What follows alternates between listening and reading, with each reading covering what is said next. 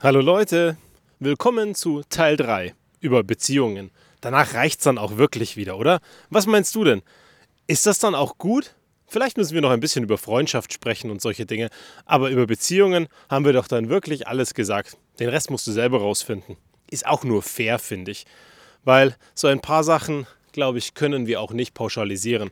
Also wir einfach sagen, hey, guck mal, das ist Methode XY und die funktioniert am Ende für dich, deinen Partner und dein Leben. Zack, bumm, fertig, angewandt und alles ist gut. Nee, Beziehungen bleiben Aufwand. Beziehungen bleiben Dinge, wo du rein investieren musst. Und wenn du das nicht tust oder nicht bereit bist, geht es über die Zeit kaputt. Und das ist auch gut so. Das ist wie gute Freundschaften. Die musst du eben pflegen. Und deswegen kommen wir zum dritten Teil. Und zwar geht es darum, was braucht eigentlich der Partner gegenüber, damit es ihm gut geht.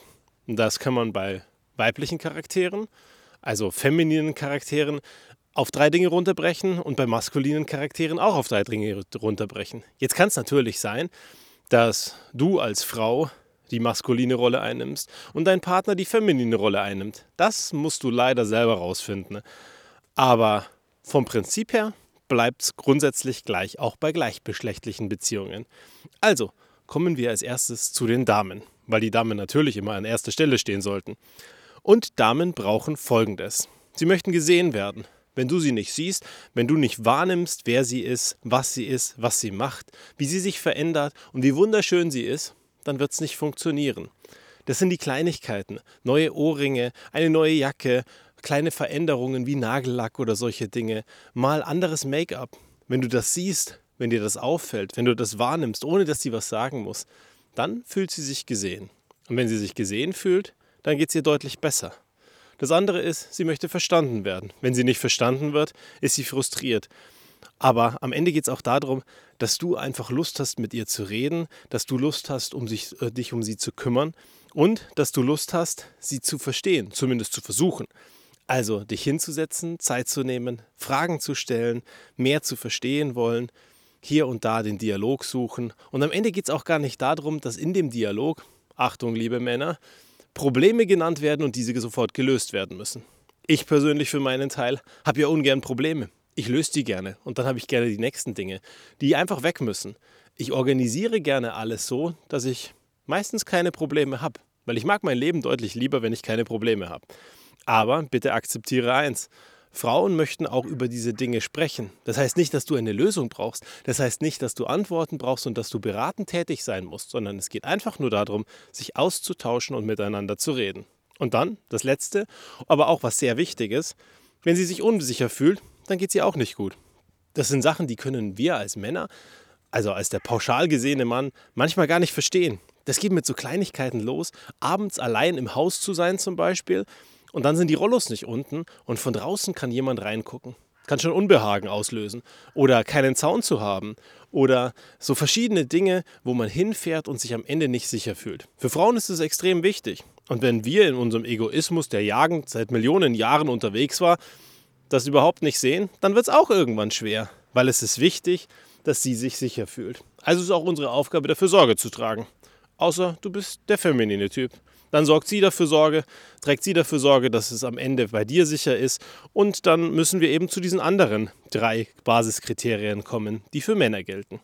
Männer werden nicht gerne kritisiert. Sie wollen einfach dein Held sein. Es ist ganz einfach. Und weil sie eben dein Held sein wollen, ich meine, wann hast du das letzte Mal einen Superheldenfilm gesehen, wo derjenige kritisiert wurde und dann bestenfalls nicht vom Superschurken? Und wenn man das dann so sieht, dann kann man auch verstehen, der Mann möchte halt da sein. Der Mann möchte die Welt retten und der Mann möchte für die Frau Sorge tragen. Und wenn er kritisiert wird, dann hat er das Gefühl, dass er das nicht kann.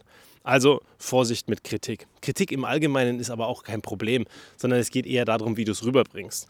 Wenn du sagst, nie machst du dieses, nie machst du jenes, ist es was anderes, als wenn du sagst, hey, kannst du mich bei diesem oder jenem unterstützen? Oder hey, wollen wir das zusammen machen?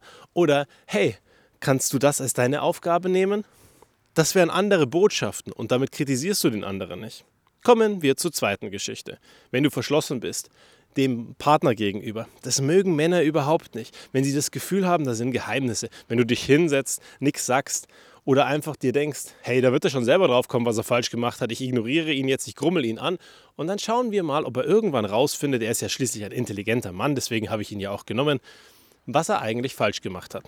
Und dann hat er ein Riesenproblem, weil er sich nicht denkt, er hat was falsch gemacht und nach der Ursache sucht, abgesehen davon, dass die Männer meistens das überhaupt nicht rausfinden können, sondern er hat auch ein Riesenproblem, weil er das Gefühl hat, du hast gar keine Lust mehr auf ihn, weil du bist ja verschlossen, du bist ja leise und du sprichst mit ihm nicht und du bist halt auch nicht offen und zeigst ihm dein Leben. Auf einmal entsteht Frust. Und das Letzte, kontrolliert sein. Männer wollen nicht kontrolliert sein. Also wie er sich verhält, wo er hingeht, mit wem er etwas gibt, äh, oder mit, mit wem er sich abgibt, mit wem er Zeit verbringt. Überhaupt dieses von morgens bis abends einen Plan davon haben, was er gerade macht, wieso er das macht und was er danach als nächstes macht. Die meisten Männer kommen damit nicht klar. Klar gibt es auch wieder Leute, die vom Standard ableichen, denen macht das dann vielleicht nichts aus. Aber grundsätzlich Rechenschaft gegenüber dem anderen abzugeben und so im Mikromanagement minutengenau zu sagen, was du am Tag gemacht hast, taugt keinem Mann. Deswegen lass es einfach sein. Und wenn du diese drei Sachen einhältst, auf der einen und auf der anderen Seite, dann glaube ich, klappt es ganz gut. Und alles andere ist wie gesagt Arbeit. Aber ich bin zuversichtlich, du magst den Gegenüber ja. Dann kannst du auch ein bisschen Zeit investieren und dir Mühe geben, dass es auch weiterhin so bleibt und der immer noch da ist. Und ansonsten, wenn es dir wirklich ernst ist, überleg doch mal, ob du die nächsten Schritte in einer Beziehung machst. So heiraten, verloben oder besondere Dinge, um dem anderen einfach zu zeigen, wie wichtig er dir wirklich ist. Weil dass er jeden Tag da ist, ist alles andere als selbstverständlich. Also, bis zum nächsten Mal und dann ein bisschen weniger wieder über Beziehungen.